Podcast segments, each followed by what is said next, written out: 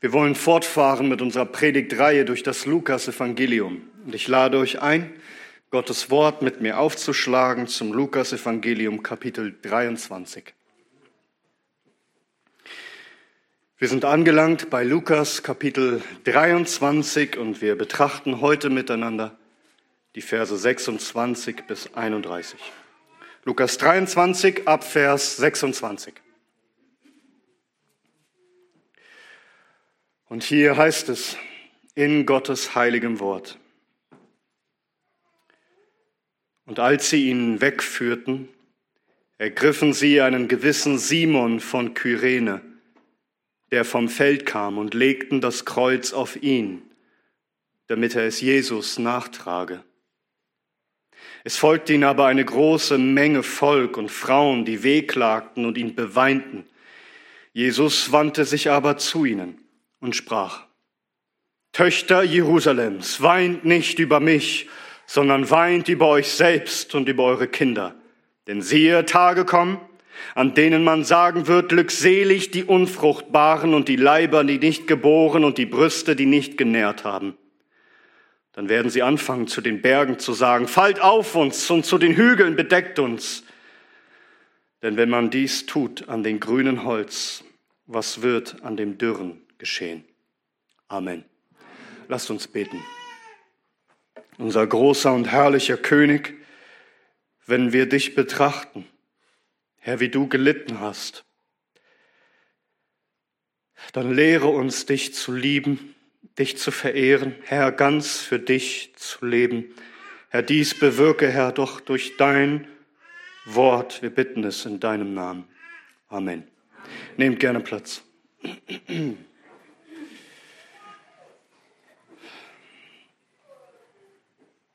Das Kreuz, das Kreuz Jesu Christi bildet das Zentrum des christlichen Glaubens.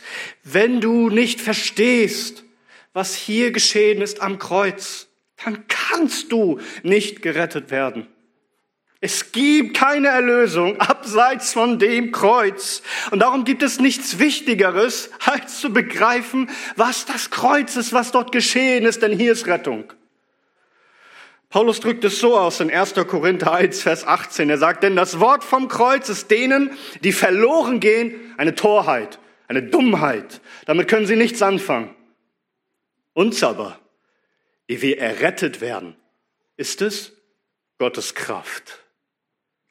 Gottes Kraft. Hier in dem Wort vom Kreuz ist Kraft, Kraft zur Erlösung, Kraft ewiges Leben zu schenken. Christus starb am Kreuz für Sünder. Er ging den Weg, den wir hätten gehen sollen, ans Kreuz. Er hat uns vertreten, stellvertretende Sühnung für uns bewirkt. Christus hat die Strafe auf sich genommen, die wir verdient haben. Hast du diese gewaltige, lebensverändernde Kraft, diese Botschaft, hast du sie erlebt an deinem eigenen Herzen? Hat es dein Herz ergriffen, erfasst? Dass der Sohn Gottes an deiner Stelle gestorben ist am Kreuz, auch für deine Sünde bezahlt hat. Glaubst du das? Ich sage dir, viele haben gehört von dem Leiden Christi. Die meisten haben schon ein Kreuz gesehen. Aber verstehen wir, was hier geschah? Die Menschen sehen ein und dasselbe Kreuz, aber erleben nicht dieselbe Kraft. Es gibt Leute, die sehen das Kreuz und sie meinen, das alles hat sowieso gar nichts mit ihnen zu tun. Das sehen wir auch hier in unserem Predigtext. Schaut mal, Vers 26. Und als sie ihn wegführten, ergriffen sie einen gewissen Simon von Kyrene, der vom Feld kam und legte das Kreuz auf ihn, damit er es Jesus nachtrage. Wir hörten zuvor, wie Christus verurteilt wurde unter Pontius Pilatus und auf Wunsch der Juden hin gekreuzigt werden sollte. Also wird unser Herr weggeführt, den Weg zur Kreuzigung.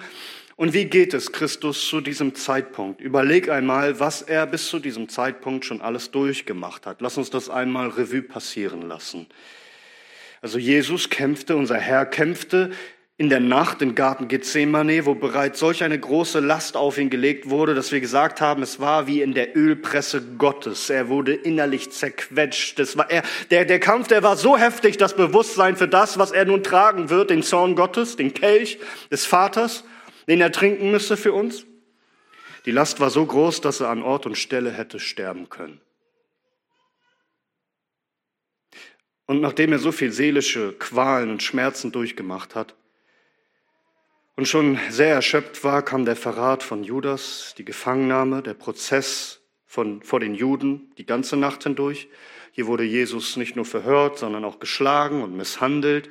Er wurde die ganze Nacht hindurch fertig gemacht und gefoltert. Jesus wurde keine Ruhe gegönnt. Und dann wird er vor Pilatus gebracht und dann zu Herodes, wo er verspottet wird, dann wieder, wird er wieder zurückgebracht. Und was Lukas nicht erwähnt hat, ist das, was Matthäus schreibt in Matthäus 27 ab Vers 26.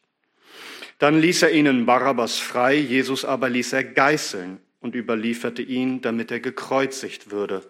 Dann nahmen die Soldaten des Statthalters Jesus mit in das Prätorium und versammelten um ihn die ganze Schar. Und sie zogen ihn aus, legten ihm einen scharlachroten Mantel um und sie flochten eine Krone aus Dornen und setzten ihm und setzten sie ihm auf das Haupt und gaben ihm einen Rohrstab in die Rechte und sie fielen vor ihm auf die Knie und verspotteten ihn und sagten, sei gegrüßt, König der Juden. Und sie spien ihn an, nahmen den Rohrstab und schlugen ihm auf das Haupt. Und als sie ihn verspottet hatten, zogen sie ihm den Mantel aus und zogen ihm seine Kleider an und sie führten ihn weg, um ihn zu kreuzigen. Unser Herr ist hier an dieser Stelle, wo er das Kreuz tragen soll, schon aufs Übelste zugerichtet. Er ist völlig entstellt, blutüberströmt am ganzen Körper. Geißelung, das ist, was er erlebt hat. Das heißt, er ist jetzt übersät mit offenen und klaffenden Wunden. Eine Folterung durch Geißelung führt häufig dazu, dass selbst Knochen und Adern, Sehen freigelegt werden, manchmal Organe. Wir sehen hier einen vollkommen zerschlagenen, zerschundenen Mann voller Wunden und Beulen und Schwellungen und blauen Flecken und die Dornkrone, die ihn aufgesetzt wurde. Wir denken an unsere Dornen, die wir bei uns im Garten haben. Das ist nichts im Vergleich zu dem, was dort wächst.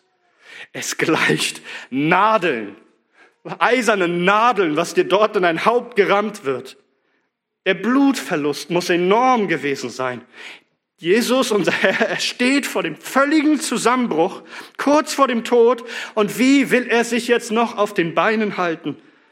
Und die Soldaten, sie legen ihm das Kreuz auf die zerschundene Schulter, vermutlich nur den Querbalken, also den, der horizontale Teil des Kreuzes aus Holz, wir wissen es nicht genau. Aber das Ding ist schwer. Richtig schwer. Und so sollte er den Weg gehen bis zu der Stelle, wo er gekreuzigt wird, hingerichtet wird, zur Hinrichtungsstätte. Also der, das ist sein Leidensweg. Und das dient natürlich als öffentliche Zurschaustellung der Stellung der, der Schande, also ein weiteres Mittel der Erniedrigung und Abschreckung für das Volk. Das ist so wie, wenn man dir sagt, dass du dein eigenes Grab schaufeln sollst oder einen Strick knüpfen sollst, an dem man dich gleich erhängt. Das hier ist, ist Erniedrigung pur. Doch die, den, den Römern hier, den Soldaten, professionelle Henker, die das ständig gemacht haben, Menschen zu exekutieren, denen, denen wurde schnell klar, dieser Jesus, der ist so entkräftet, der ist so kaputt, der ist so zerschunden, er steht in der Gefahr, dass er auf der Stelle vor Erschöpfung stirbt. Und sie wollen ihn nicht tot, sondern sie wollen ihn lebendig ans Kreuz nageln, damit, die, damit er auch die Schande und die Qualen auch wirklich miterlebt. Und wenn sie ihn zwingen, den Balken weiterzutragen, dann wissen sie, stirbt er zu früh. Also was tun sie? Jemand anderes muss den Balken tragen. Was hier geschieht, ist kein Akt der Barmherzigkeit. Es ist ein weiterer Akt der Grausamkeit, denn sie wollen ihn lebendig ans Kreuz nageln. Er soll die ganze Schande erleben. Und wir würden vielleicht sagen, na gut, aber die, die Römer, das waren doch starke Männer, immer Berufssoldaten, die können doch kurz mal den Balken dahin tragen, oder? Nein. Ein Römer würde so etwas niemals tun. Dieses Stück vom Kreuz, dieses Kreuz ist das Symbol größter Schande und Schmach. Sie tragen es nicht den Weg dorthin auch nicht ein paar Meter. Niemand soll auf die Idee kommen, dass sie irgendwie mit dem Kreuz identifizieren werden würden, äh, identifiziert werden könnten. Sie haben nichts damit zu schaffen.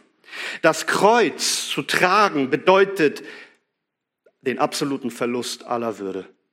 Es ist der allergrößte Abschaum, der letzte Dreck in den Augen der Römer, der gekreuzigt wird. Römische Bürger, nun waren nicht alle, alle Soldaten römische Bürger, aber für römische Bürger war klar, dass sie von Rechts wegen schon nicht gekreuzigt werden dürfen. Der Tod, die Hinrichtung durch die Kreuzigung war die größte Schande und die größte Schmach, die man hätte erleiden können. So etwas durfte einem Römer nicht geschehen. Marcus Tullius Cicero, der römische Politiker oder Schriftsteller oder Philosoph oder der größte, einer der größten römischen Redner, der vor Christus lebte, er sagt folgendes, Zitat. Es ist ein Verbrechen, einen römischen Bürger zu fesseln. Ihn zu geißeln ist eine Freveltat. Ihn zu töten ist fast wie ein Vatermord. Was sollte ich sagen, wenn man ihn kreuzigt? Eine so schuldhafte Tat kann durch keinen Namen angemessen ausgedrückt werden, der schlecht genug für sie wäre. Also, es ist das Schlimmste, das unvorstellbar Schlimmste, was einem Römer passieren darf. Es ist solch ein Unrecht, es darf niemals passieren. Darum schreibt Cicero auf Folgendes. Was Kreuz heißt, soll nicht nur vom Leib der Bürger Roms fernbleiben, sondern auch schon vor ihrer Wahrnehmung, ihren Augen und Ohren. Mit anderen Worten, das Kreuz ist so schlimm, ein Römer soll es nicht mal sehen müssen. Denn einen Mann zu sehen, der sein Kreuz trägt, bedeutet einen Mann zu sehen, der auf dem Weg ist, den schlimmsten und schändlichsten aller möglichen Tode zu sterben. Die römischen Soldaten wollen das Kreuz nicht tragen. Es ist hier nicht einfach Bequemlichkeit. Sie zwingen einen anderen Menschen, es zu tun, der nicht zu den Römern gehört, ein Barbar.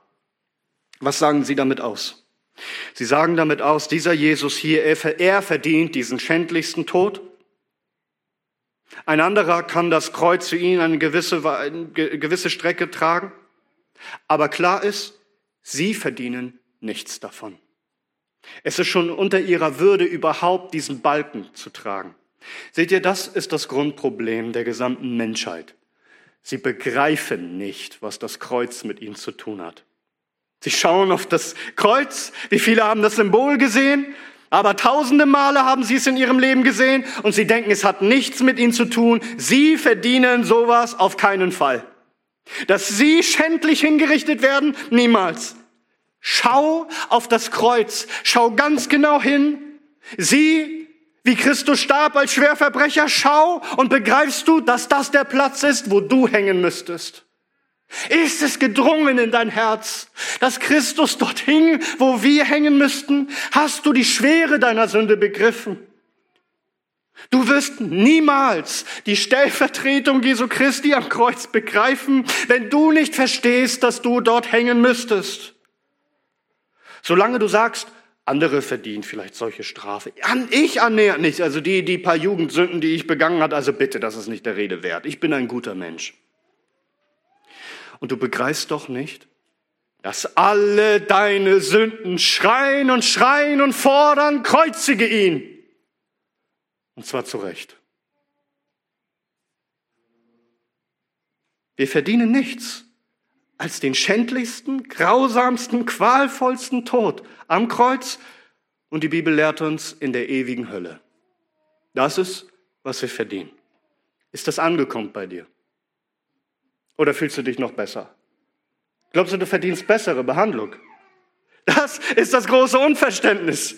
Was Millionen von Menschen, die von dem Leiden Jesu Christi, von dem Kreuz hören, dass sie es nicht erkennen, was sie eigentlich verdienen und darum gehen, in die ewige Strafe.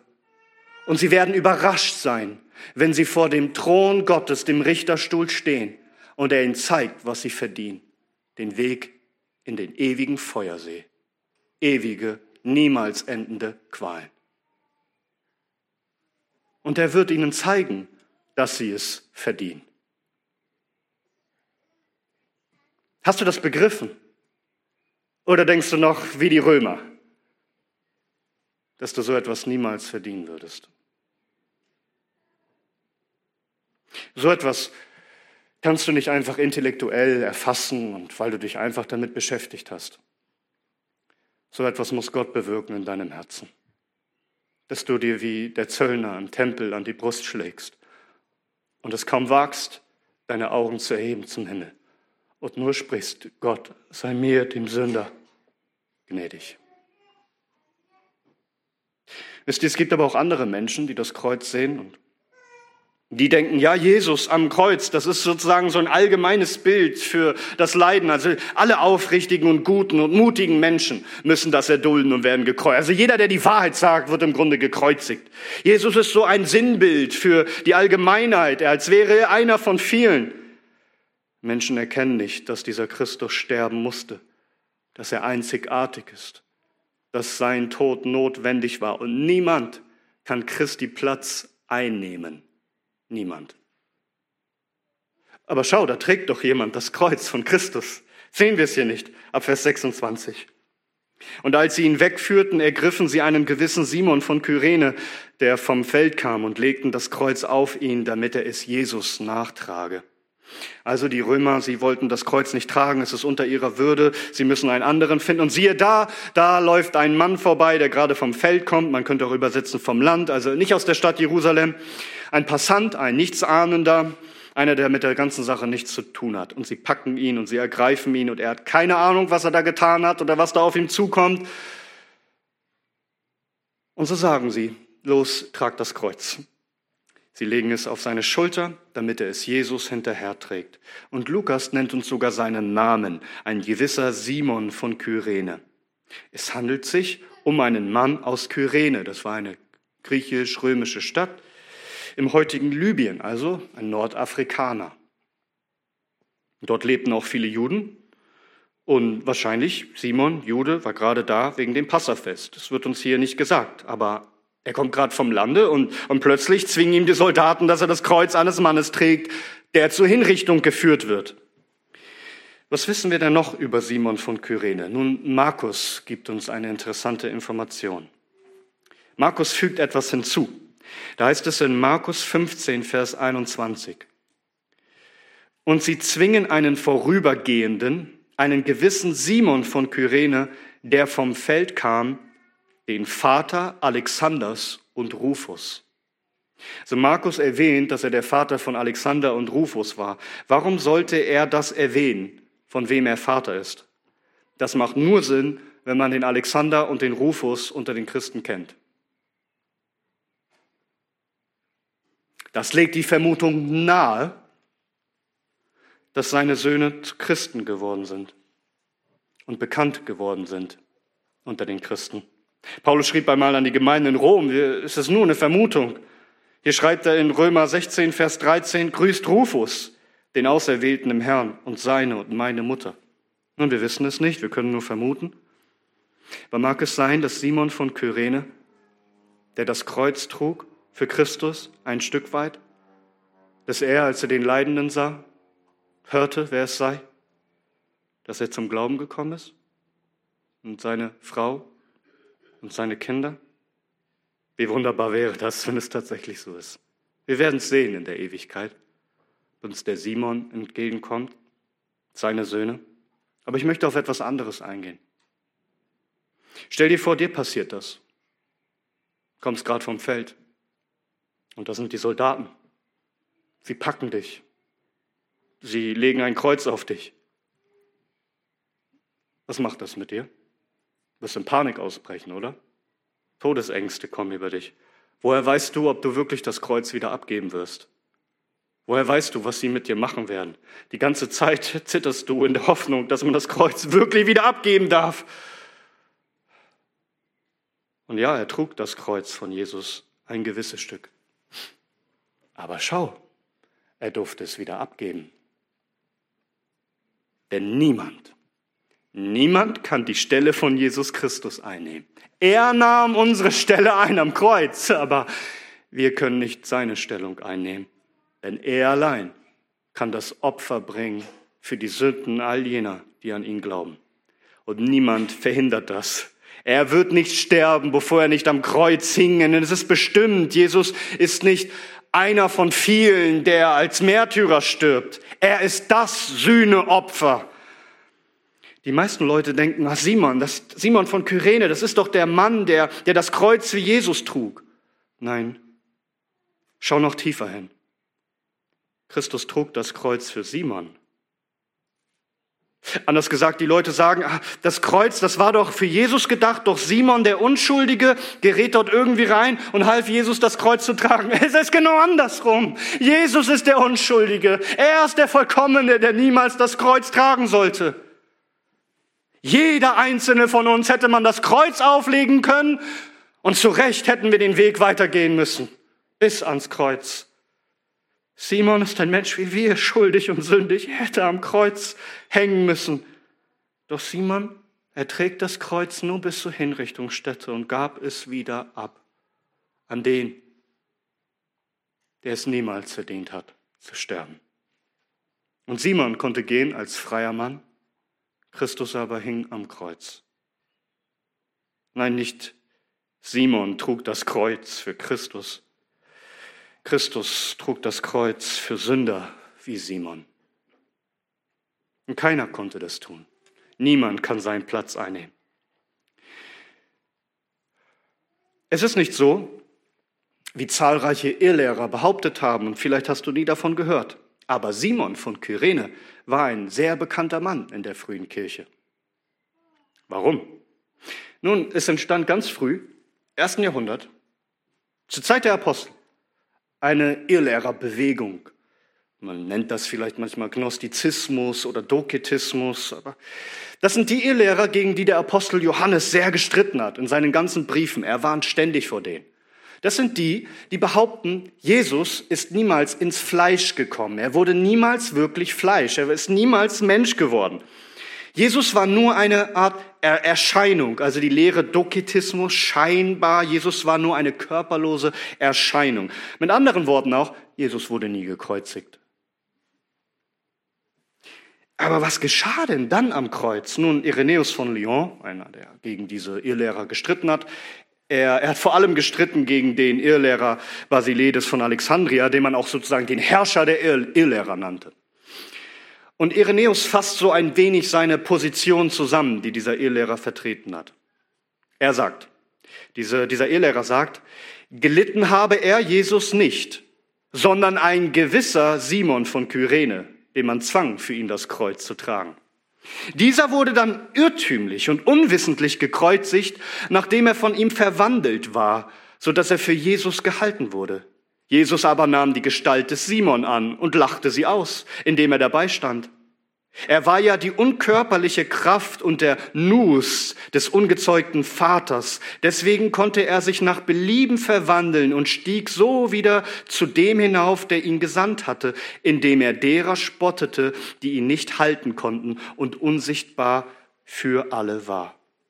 Also mit anderen Worten, diese, diese Ehelehrer, die behaupteten, Jesus, der wandte einen Trick an. Also er legte alle rein, denn Jesus war ja kein körperliches Wesen, sondern ein Geistwesen und er war ein Gestaltenwandler. Er hat sich in dem Moment verwandelt in die Gestalt von Simon und Simon hat er verwandelt in die Gestalt von Jesus so dass Simon von Kyrene in Wirklichkeit gekreuzigt wurde und Jesus stand dabei und hat einfach nur darüber gelacht, dass er sie alle ausgetrickst hat. Und du wirst sagen, das ist doch so verrückt, wie kann man denn so etwas glauben? Doch, diese Irrlehrer verführten viele. Der Apostel Johannes musste heftig gegen sie streiten. Wenn er sagt, es sind Antichristen in eurer Mitte aufgestanden, dann geht es um solche die so etwas glauben, dass Christus nicht ins Fleisch gekommen ist. Nun magst du sagen, aber zum Glück, heute glaubt niemand mehr solch einen Schwachsinn. Du irrst dich gewaltig, denn heute glauben rund zwei Milliarden Menschen diesen Irrtum. Muslims, der Islam. Der Islam hat generell anscheinend viel von eher gnostischen Informationen des Christentums gehabt und nicht des biblischen. Und so steht im Koran, Sure 4, 157, 158. Nicht Jesus wurde hingerichtet, keinesfalls, ja, sondern es schien ihnen nur so. Dieses Wort ist schwer zu übersetzen oder sie, sie kreuzigten einen ihm ähnlichen, also einen Verwandelten. Und unter den islamischen Gelehrten gibt es dann zwei Lager. Die einen sagen, wir haben es hier mit einer Scheinkreuzigung zu tun, also es war alles nur Illusion. Und, und, und so wurden die Menschen reingelegt Durch Allahs Klugheit, sagen sie. Also äh, ausgetrickst, dass sie dachten, ihr Prophet sei getötet worden. Aber die Mehrheit der islamischen Gelehrten lehren die sogenannte Ersatztheorie. Das bedeutet tatsächlich wurde nicht Jesus, sondern ein anderer, vermutlich Simon von Kyrene, gekreuzigt. So wurden sie ausgetrickst. Also nicht Schein, sondern Verwandlung, ausgetauscht, Ersatz. Das ist nichts als Gnostizismus. Islam ist eine christliche Irrlehre. Eine Verfälschung des wahren biblischen Christentums. Ein gewaltiger Irrtum und Milliarden von Menschen gehen in die ewige Hölle, weil sie nicht begriffen haben, dass Jesus, der Sohn Gottes, kommen musste, um am Kreuz für Sünder zu sterben. Er ist weitaus mehr als ein Prophet. Er ist das einzige Opfer. Er ist das Lamm Gottes, welches der Welt Sünde hinwegnimmt. Nein, sie erkennen nicht, dass niemand, niemand den Platz von Christus einnehmen kann. Er musste sterben. Er ist der einzige Stellvertreter. Und so hat Jesus es seinen Jüngern immer wieder vorhergesagt. Denkt daran, Lukas Kapitel 9, Vers 22, gleich zu Beginn sagt er, der Sohn des Menschen muss vieles leiden und verworfen werden von den Ältesten und hohen Priestern und Schriftgelehrten. Und er muss getötet werden und am dritten Tag auferweckt werden. Es muss geschehen. Nichts mit austricksen und es irgendwie anders darstellen. Dazu wurde er gesandt. Er ist nicht gekommen, um bedient zu werden, sondern um zu dienen und sein Leben zu geben als Lösegeld für viele. Lukas 18, ab Vers 31. Er nahm aber die zwölf zu sich und sprach zu ihnen, siehe, wir gehen hinauf nach Jerusalem und es wird alles vollendet werden, was durch die Propheten über den Sohn des Menschen geschrieben steht. Denn er wird den Nationen überliefert werden und wird verspottet und geschmäht und angespien werden. Und wenn sie ihn gegeißelt haben, werden sie ihn töten und am dritten Tag wird er auferstehen. Es musste geschehen. Er ist gekommen, um alle Propheten zu erfüllen. Und niemand kann ihm dieses Kreuz abnehmen. Simon von Kyrene hatte dieses heilige Vorrecht, dieses Kreuz ein Stück zu tragen. Aber Christus wurde an dieses Kreuz genagelt und nicht Simon. Und wenn wir auch sagen, auch jeder Christ muss sein Kreuz tragen, wie Jesus ja auch sagt in Lukas 9, Vers 23, wenn jemand mir nachfolgen will, so verleugne er sich selbst und nehme täglich sein Kreuz auf sich und folge mir nach. Ja, wir müssen das Kreuz auf uns nehmen, unser Kreuz und Jesus folgen, aber keiner von uns trägt ein Kreuz wie Christus. Keiner von uns stirbt einen Tod wie er, denn niemand kann bezahlen für die Sünde als allein der von Gott gesandte Stellvertreter. Denn es ist ein Gott und ein Mittler zwischen Gott und den Menschen. Und das ist der Mensch Christus Jesus, der einzige Weg, der einzige Weg zur Rettung und Erlösung. Simon hat rein gar nichts von der Sühnung übernommen. Simon wurde nicht gekreuzigt. Simon konnte gehen, das war's, kein Leid, kein Schmerz, keine Hinrichtung für ihn. So auch du wenn Jesus dich vertritt. Verstehst du? Er ist an deiner Stelle gestorben. Glaubst du das? Viele Menschen sehen das Kreuz, sie sehen das Leiden Jesu, aber sie bewerten es falsch, sie verstehen es falsch und das sehen wir jetzt auch, wenn wir weiterlesen. Vers 27. Es folgte ihm aber eine große Menge Volk und Frauen, die wehklagten und ihn beweinten. Und Jesus wandte sich aber zu ihnen und sprach, Töchter Jerusalems, weint nicht über mich, sondern weint über euch selbst und über eure Kinder. Denn siehe Tage kommen, an denen man sagen wird, glückselig die Unfruchtbaren und die Leiber, die nicht geboren und die Brüste, die nicht genährt haben. Dann werden sie anfangen, zu den Bergen zu sagen, fallt auf uns und zu den Hügeln bedeckt uns. Denn wenn man dies tut an den grünen Holz, was wird an dem Dürren geschehen? Lukas berichtet uns hier etwas, was wir nur von ihm hören. Es gab eine große Volksmenge, die Jesus auf seinem Leidensweg begleitete und darunter eine große Menge von Frauen. Es folgte ihm aber eine große Menge Volk und Frauen, die wehklagten und ihn beweinten. Da waren Frauen, die wehklagten. Man könnte auch übersetzen, die ja, sich hauten, also sich an die Brust schlugen, also die weinten, also die wirklich lautstark weinten und trauerten. Klageweiber, sagt man, wie bei dem Tod eine, eines Familienangehörigen. Also sie haben heftig getrauert und alle haben es gehört. Wir haben keinen Hinweis, dass das irgendwie gespielt war.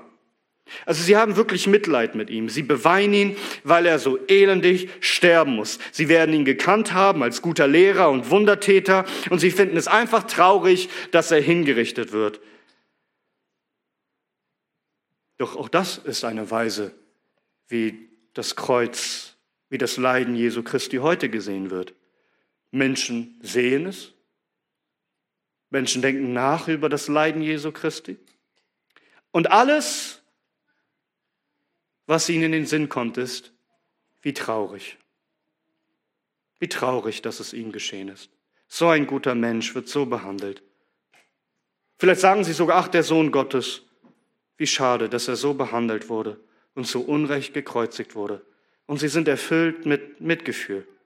Sie, sie macht das Kreuz traurig.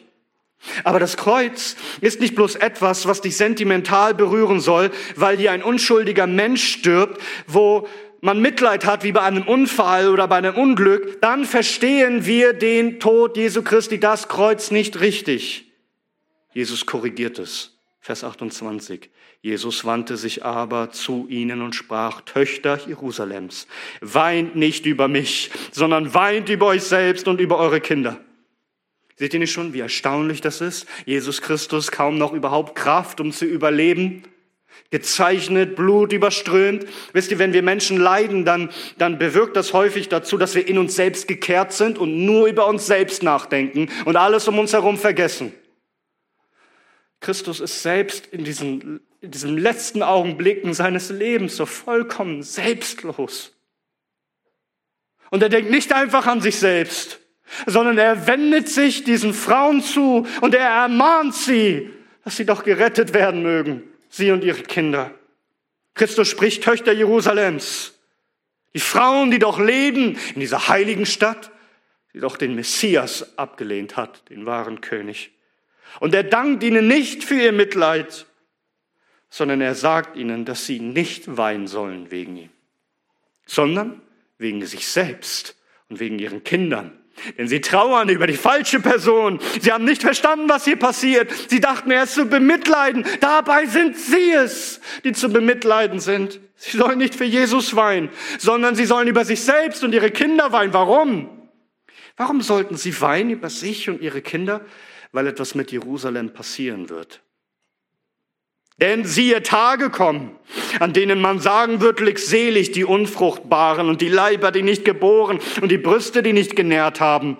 Dann werden sie anfangen, zu den Bergen zu sagen, fallt auf uns und zu den Hügeln bedeckt uns. Tage kommen über Jerusalem, Töchter Jerusalems. Glücklich sind dort alle Unfruchtbaren alle Leiber, die nicht geboren haben, die Brüste, die nicht genährt haben. Das ist die völlige Umkehrung des Eigentlichen. Denn eigentlich sagt man, glückselig die Fruchtbare. Glückselig doch die Leiber, die geboren haben, die, die, die ihre Kinder genährt haben. Glückselig sind sie. Das ist doch eigentlich ein Segen. Und das wird jetzt als Fluch empfunden. Alles ist auf den Kopf gestellt. Eigentlich sehen wir in der Heiligen Schrift, dass darüber getrauert wird, wenn man keine Kinder hat. Jetzt würde man sich wünschen, dass man keine hätte. Was für ein furchterregender, schrecklicher Gedanke, die Vorstellung, dass eine Zeit kommt, in der es ein Segen sein wird, keine Kinder zu haben. Und genau so erfüllte sich die Vorhersage unseres Herrn. Wir haben uns intensiv damit beschäftigt in vorherigen Predigten, wie Jerusalem belagert wurde als Strafe dafür, dass der Messias Jesus Christus abgelehnt wurde, wie das römische Herr kam unter Titus und wie die Bewohner der Stadt Jerusalems schrecklichstes leiden mussten unter Hungersnot und Pestilenz, wie wir es uns nur irgendwie vorstellen können. Und uns wurde berichtet, dass viele Mütter ihre Kinder, ja, dass viele Mütter sehen mussten, wie ihre Kinder an Hunger starben. Und uns wird berichtet, dass sogar eine Mutter ihr Kind kochte und verspeiste. Auf niemanden viel größeres und schwereres Gericht als über die Ehefrauen, die Mütter mit ihren kleinen Kindern. Und man wünschte sich diesem Augenblick kinderlos zu sein, als seine Kinder lebendig begraben sehen zu müssen unter all diesem Gericht. Christus hatte das bereits bei, bei seinem Einzug in Jerusalem prophezeit. Erinnert ihr euch in Lukas 19? Und als er sich der Stadt näherte und die Stadt sah, weinte er über sie und sprach, wenn du doch erkannt hättest, wenigstens an diesem deinem Tag, was zu deinem Frieden dient. Jetzt aber ist es vor deinen Augen verborgen, denn Tage werden über dich kommen da werden deine Feinde einen Wall gegen dich aufschütten und dich umzingeln und dich von allen Seiten bedrängen. Und sie werden dich dem Erdboden gleich machen und deine Kinder in dir zu Boden strecken und werden in dir nicht einen Stein auf dem anderen lassen. Darum, dass du die Zeit deiner Heimsuchung nicht erkannt hast. Es wäre besser, in diesen Tagen keine Mutter zu sein und sich nicht mit ansehen zu müssen, was nun geschieht. Die Menschen werden sagen, so sagt Christus in Vers 30, dann werden sie anfangen, zu den Bergen zu sagen, fallt auf uns und zu den Hügeln bedeckt uns. Das bedeutet, das Leiden wird so groß sein, dass man sich wünscht, lebendig begraben zu werden. Dass man sich einfach ein schnelles Ende wünscht, dass es vorbei ist. Das ist eigentlich ein Zitat aus Hosea Kapitel 10, Vers 8, da heißt es, und die Höhen von Aven und die Sünde Israels werden vertilgt werden, Dorn und Disteln werden über ihre Altäre wachsen und sie werden zu den Bergen sagen, bedeckt uns und zu den Hügeln fallt auf uns. Etwas, was wiederum in der Offenbarung des Johannes zitiert wird, in Offenbarung 6 ab Vers 15 und die Könige der Erde und die Großen und die Obersten und die Reichen und die Starken und jeder Knecht und Freie verbargen sich in den Höhlen und in den Felsen der Berge und sie sagen zu den Bergen und zu den Felsen, fallt auf uns und verbergt uns vor dem Angesicht dessen, der auf dem Thron sitzt und vor dem Zorn des Lammes. Denn gekommen ist der große Tag seines Zorns und wer vermag zu bestehen. Das Leiden ist enorm. Das Gericht ist erbarmungslos und grausam. Jesus sagt, unser Herr, Vers 31, denn wenn man dies tut an dem grünen Holz, was wird an dem dürren geschehen?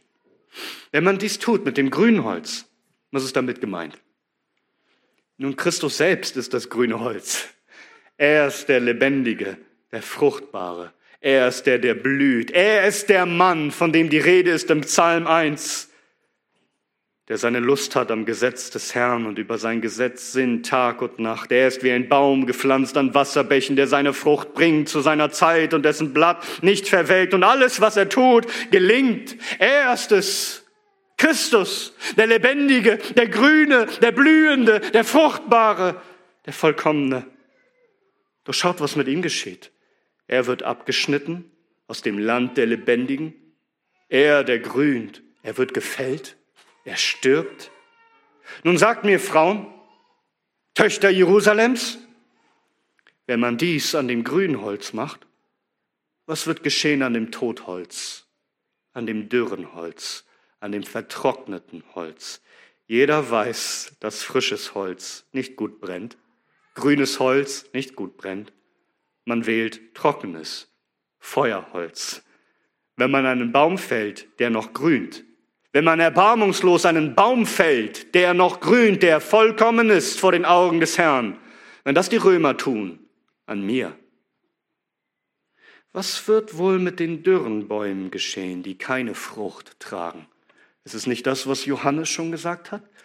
Dass die Axt schon an die Wurzel gelegt ist und der, der keine Frucht bringt, der schlechte Frucht bringt, abgehauen wird und ins Feuer geworfen werden. Sie werden diesen Baum, diese dürren Bäume fällen, ohne Gnade, ohne zu zögern. Und es wird lichterloh brennen. All das, was Christus sagt, ist, ihr Töchter Jerusalems, ihr und eure Kinder, ihr seid Totholz. Das ist, was ihr seid.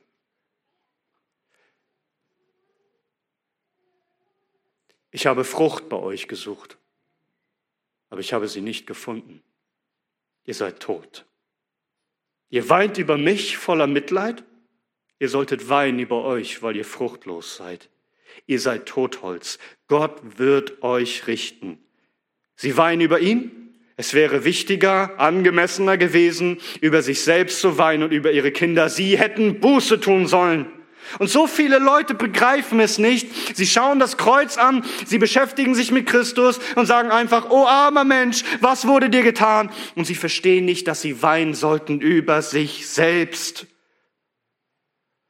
Wenn wir weinen über das Kreuz, dann nicht einfach aus Mitleid, sondern weinen, dass unsere Sünde es nötig gemacht hat.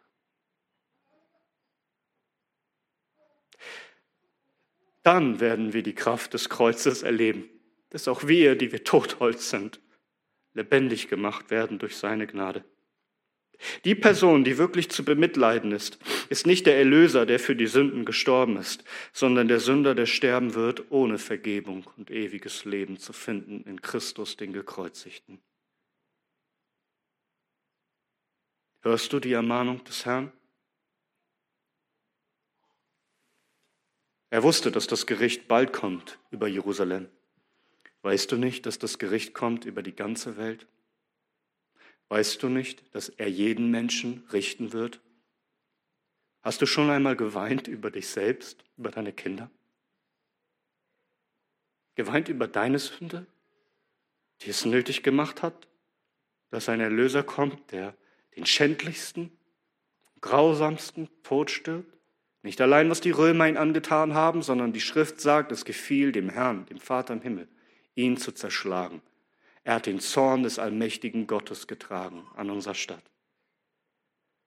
Sag, weinst du nicht über deine Sünde? Es heißt in Jakobus 4, Abvers 9, seid niedergebeugt, trauert und weint.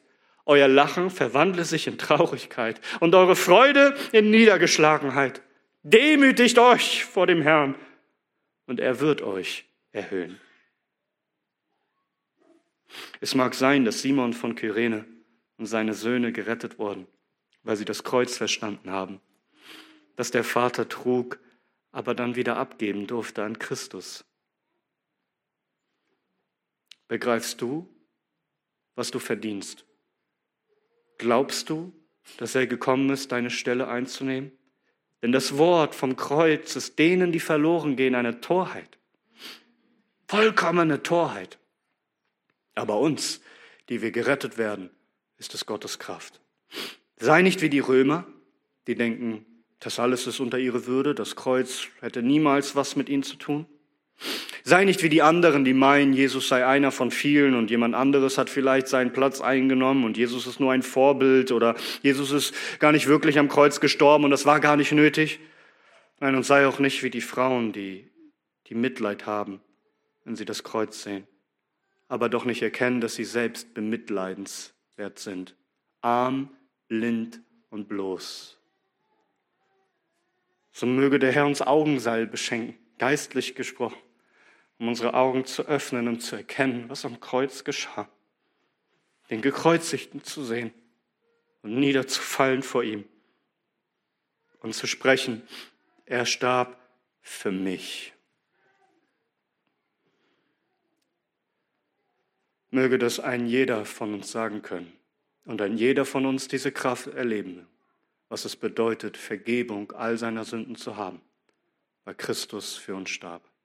Gepriesen sei unser ewiger und herrlicher König in alle Ewigkeit. Amen.